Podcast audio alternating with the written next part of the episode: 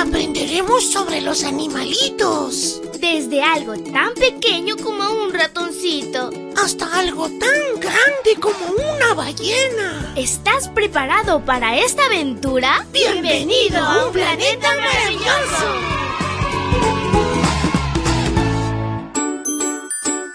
Amiguito y amiguita, recuerda que Dios te creó y eres lo más lindo de su creación. Nunca lo olvides. Dios te ama muchísimo. Feliz jueves, te saluda tu amiga Linda. Y la historia para hoy se titula Un caballo testarudo. El versículo para hoy se encuentra en Isaías 43:5. Búscalo en tu Biblia y lo lees junto conmigo. Dice así, no tengas miedo, pues yo estoy contigo. Canela era un caballo de carreras. Había sido mimada y montada por jinetes profesionales. Cuando se retiró a la granja de la abuela Loden, probablemente esperaba llevar la vida de ocio que se merecía. Canela vivía muy bien, excepto cuando Clarisa, la nieta de Loden, iba a visitarla. Canela era muy cuidadosa con su pequeña jinete, aunque Clarisa no la ayudaba mucho.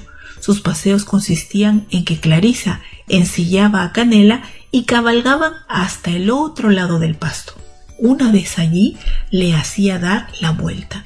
En ese momento Canela se arrodillaba y se negaba a levantarse hasta que Clarisa le quitaba la silla del lomo.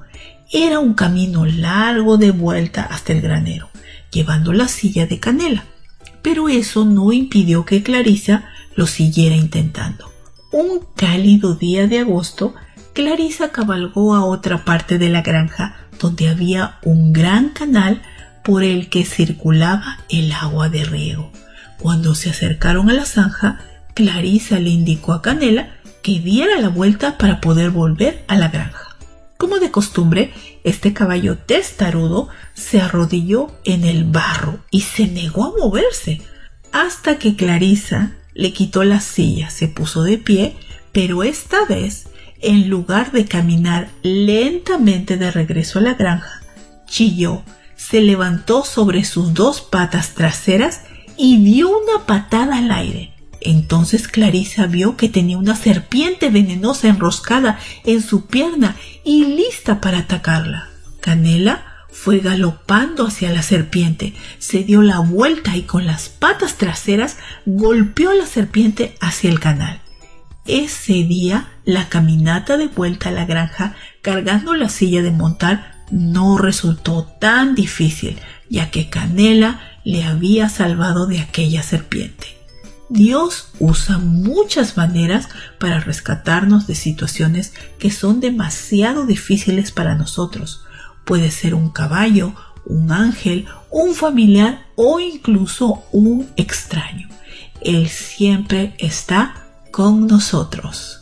Querido Jesús, qué hermoso saber que tú siempre estás a nuestro lado.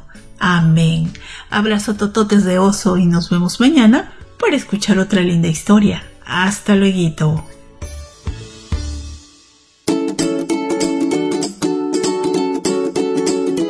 Sigamos aprendiendo sobre la creación de Dios, los animales y todos sus misterios. Volveremos pronto con un planeta maravilloso.